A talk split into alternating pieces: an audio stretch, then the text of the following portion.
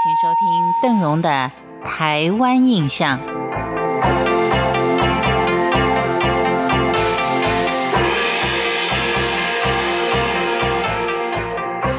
在今天的节目当中，我们一块儿看的是位于台湾最北的城市基隆。因渔港而著称的基隆，终年都常飘着微微细雨，给人一种相当凄美的感受。而这座台湾最北的城市，在开发的过程中也是倍尝心酸的。如果以悲情城市来描绘基隆的历史，应该也不为过。因为从四百年前平埔族人在这里定居以来，基隆就经历了无数的兵连祸结，从西班牙、荷兰的据为己有。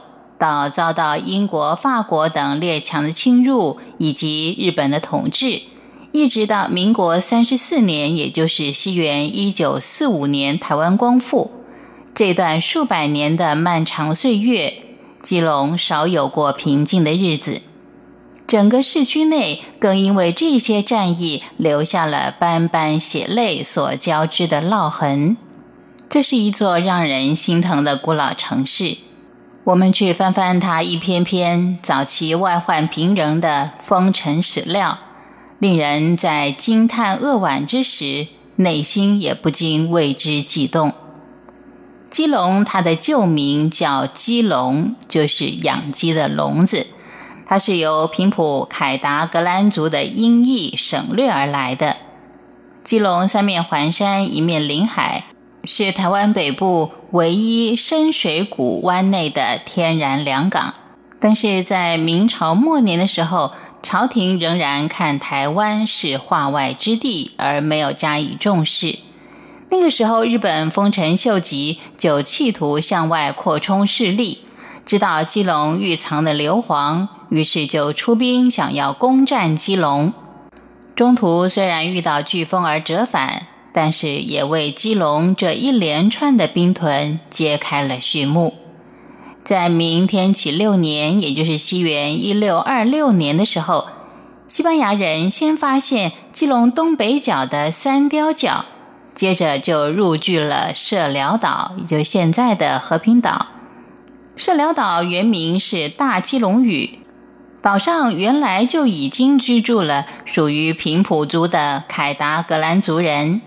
射寮岛即是指有翻设小屋的岛屿，后来由于被西班牙人占据，原住民才陆续的迁徙到台北平原，逐渐汉化。那时候，为了巩固所盘踞的恶势力，西班牙人在社寮岛沿岸大肆的兴建一座座圣萨尔瓦多城堡，并建教堂，还有置了四座炮台。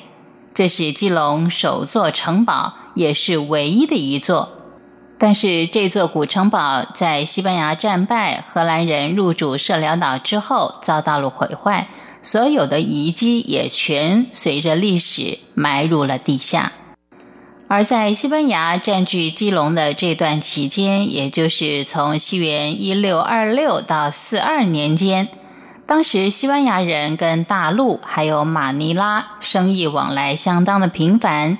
商船曾多达二十二艘，为了要修补商船，就招募了会修船的福州人到社寮岛。在福州人数越来越多之后，福州人就在现在的造船厂到海岸这一带形成了一条福州街。西班牙人称这里是汉人街，叫做伯利安。民国二十六年，也就是西元一九三七年，日本人在西班牙城遗址一带设立了台湾造船株式会社，当成是修复万吨级的船公司。台湾光复以后，现在改为中船的基隆总厂。以上是邓荣在今天的台湾印象当中为您简单的介绍基隆的过往历史。感谢您的收听，台湾印象，我们下回见。